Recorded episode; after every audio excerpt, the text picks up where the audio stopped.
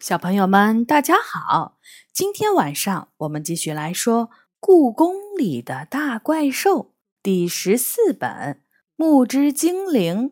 这本书是由常怡写的，中国大百科全书出版社出版。今天我们说第八章：冒牌出租车。秋天快要结束的时候。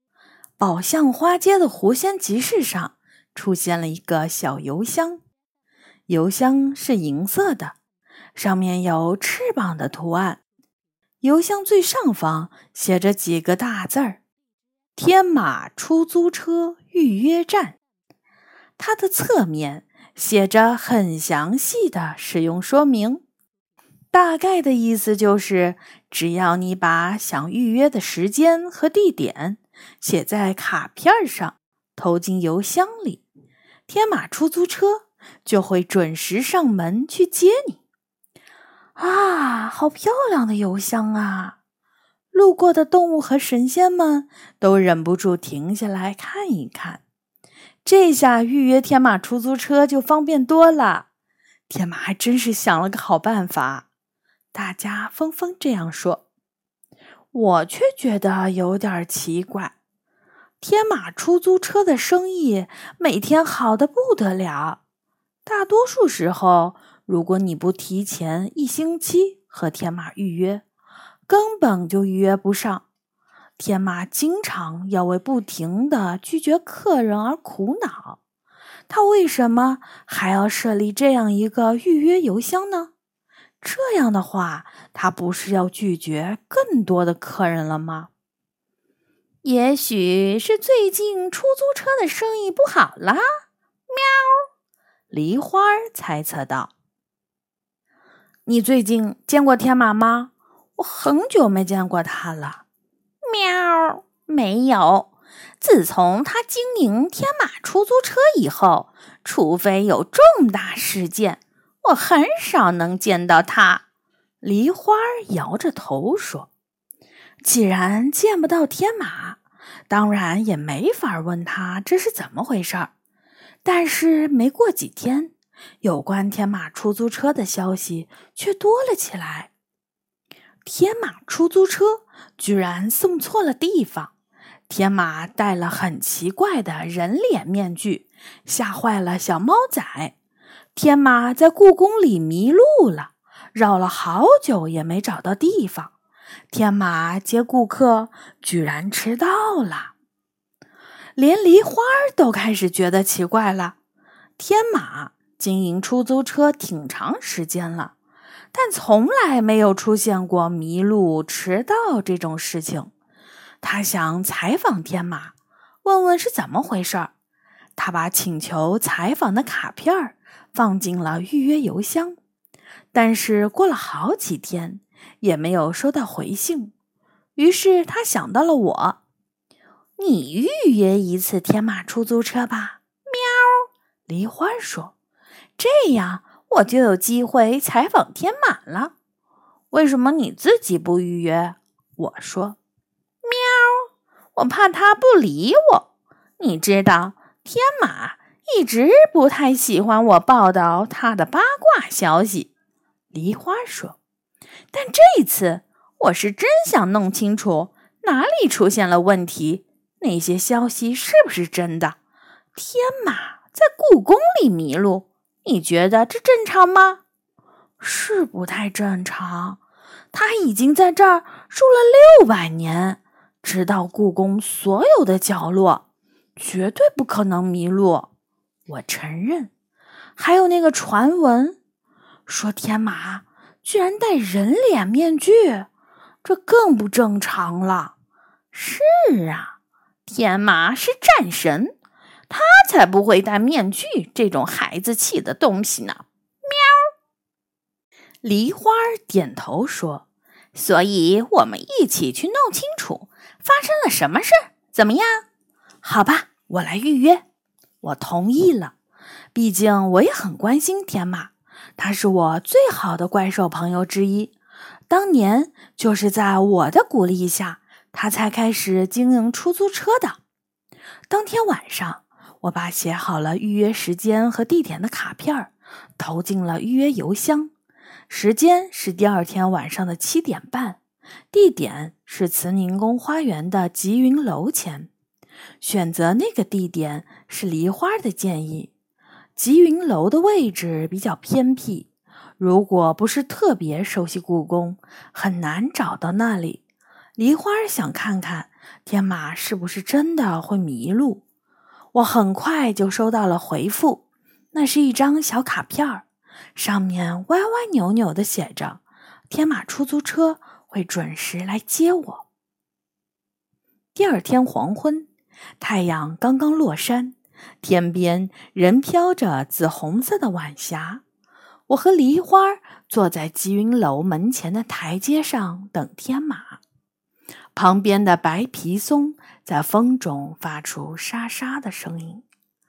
到了约定的时间，慈宁宫花园里并没有出现天马的踪影。喵！天马真的会迟到？梨花不敢相信的嘟囔着。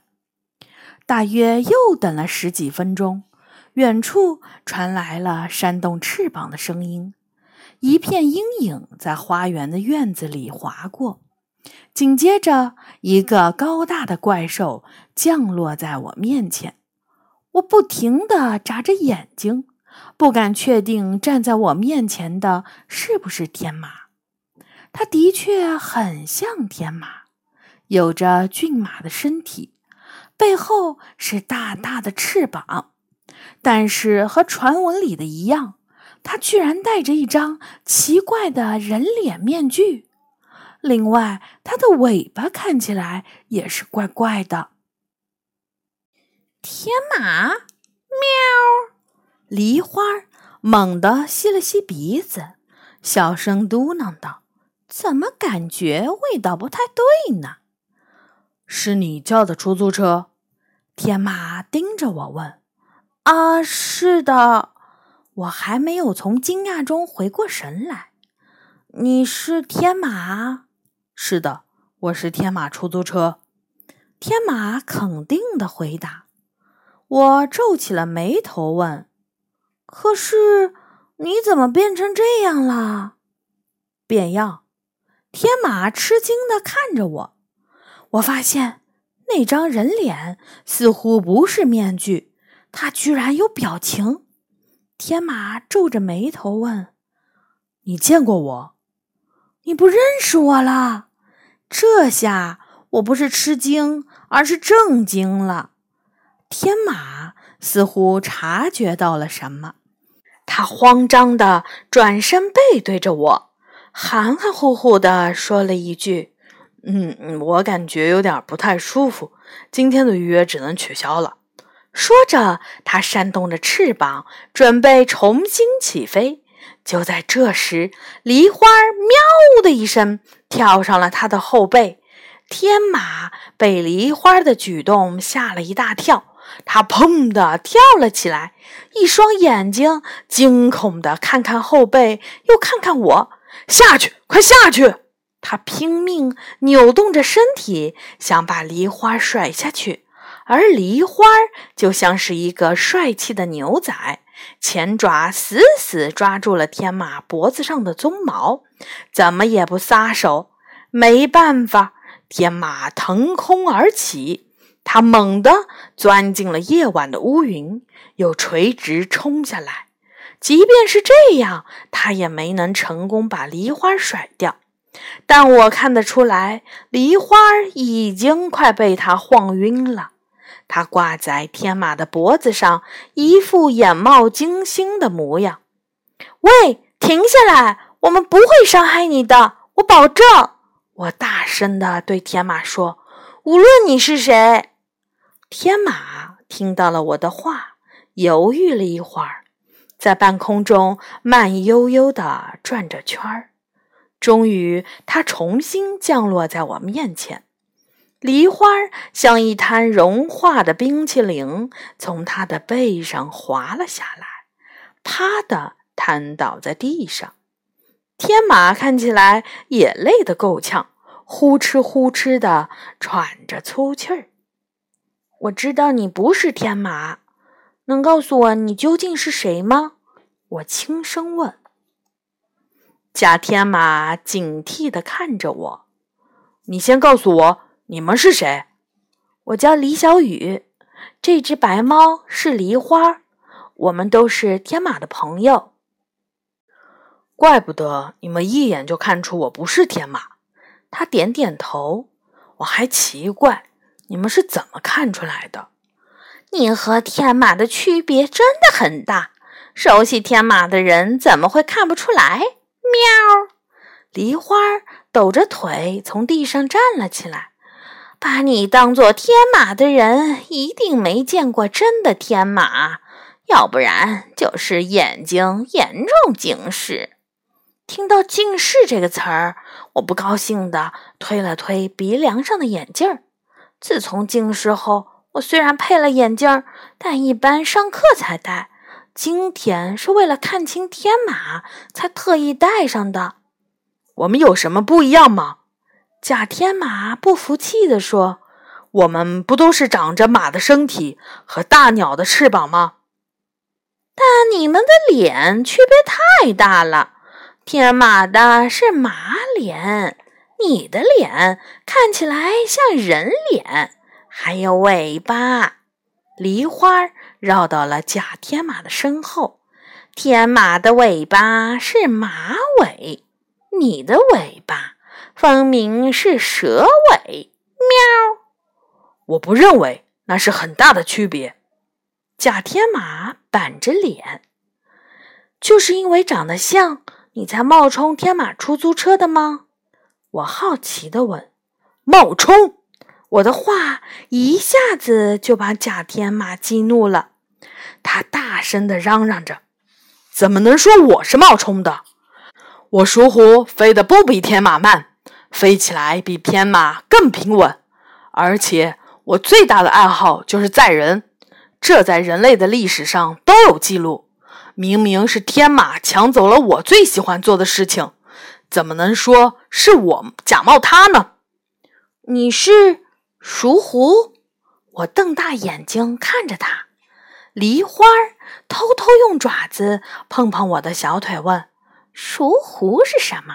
喵！我没理梨花，接着问属虎：“你是从兽谱里出来的，对不对？”我看兽谱的次数虽然没有杨永乐多，但我也记得属虎，因为这个怪兽实在是太特别了。兽谱里说，它见人则抢而举之，意思就是说，属虎这个怪兽只要见到人，就会把人抢过来抱着。我之所以对他的印象深刻，就是因为我从来没见过比属虎更喜欢人类、对人类更热情的怪兽了。你知道我？属虎比我还吃惊。是的，我看过兽谱，里面有关于你的记载。我回答：“你是很特别的怪兽，非常特别。我看过很多怪兽的介绍，但是喜欢抱人的。”只有你一个。其实和抱人相比，我更喜欢载人。你也看到了，我的马蹄儿不太适合拥抱。这个爱好倒是很独特。喵！梨花在一旁说：“我认识的怪兽，除了天马，都不喜欢载人，甚至不太喜欢被人碰。看来你们认识很多怪兽。”鼠虎挑着眉毛问：“这里生活着很多怪兽吗？有烟子山里的怪兽多吗？”故宫里的确生活着不少怪兽，不过我不知道烟子山在哪儿，也没听说过有谁去过。大多数人都认为那只是神话传说中的一座山。我实话实说。燕子山当然存在，鸟鼠铜雀山往西南方向再走三百六十里，就是燕子山。它是西方第四列山系中的最后一座山。鼠虎说：“如果你们想去，我可以带你们去。我飞半天就到了，那儿真是个好地方，景色漂亮极了。山上长满了丹木树，它们结的果实像西瓜一样大，很好吃。哎呀，真想去看看！我的好奇心又冒出来了。你预约时间，我可以带你去。鼠虎甩了下尾巴说：“我今天还有别的预约，要先走了。”等等，喵！梨花拦在他的面前说：“你还要继续冒充天马出租车吗？就算再喜欢出租车的工作，你也不能当冒牌货啊！你最好取消所有的预约，然后向大家道歉，说明原因。”道歉？鼠虎瞪大眼睛说：“我为什么要道歉？大家应该感谢我才对。如果不是我，很多人根本预约不到天马出租车。就是因为我的出现，大家才有机会坐出租车。虽然这样说也没错，但是你明明可以坐鼠虎出租车，为什么非要冒充天马出租车呢？”喵。我也想坐熟湖出租车，谁愿意冒充别人呢？可是不行啊！为什么不行？喵！梨花追问：“这个，这个我不能说，我不能和你们聊天了。下一个客人的预约时间要到了，再不赶过去，我就要迟到了。”说着，熟狐扇动着翅膀准备起飞。就在它起飞的一瞬间。一个巨大的白影从夜空中箭一般的冲了下来，一双马蹄儿狠狠地踩在了鼠虎的脸上，鼠虎立刻发出了一声惨叫，它跌倒在了地上，一对翅膀盖住了眼睛。天马出现在半空中，它洁白的翅膀闪着朦胧的光。盘旋了一圈后，它平稳地降落在了慈宁宫花园里。我找你很久了，天马狠狠地盯着鼠虎。我从来没有见过他这么生气。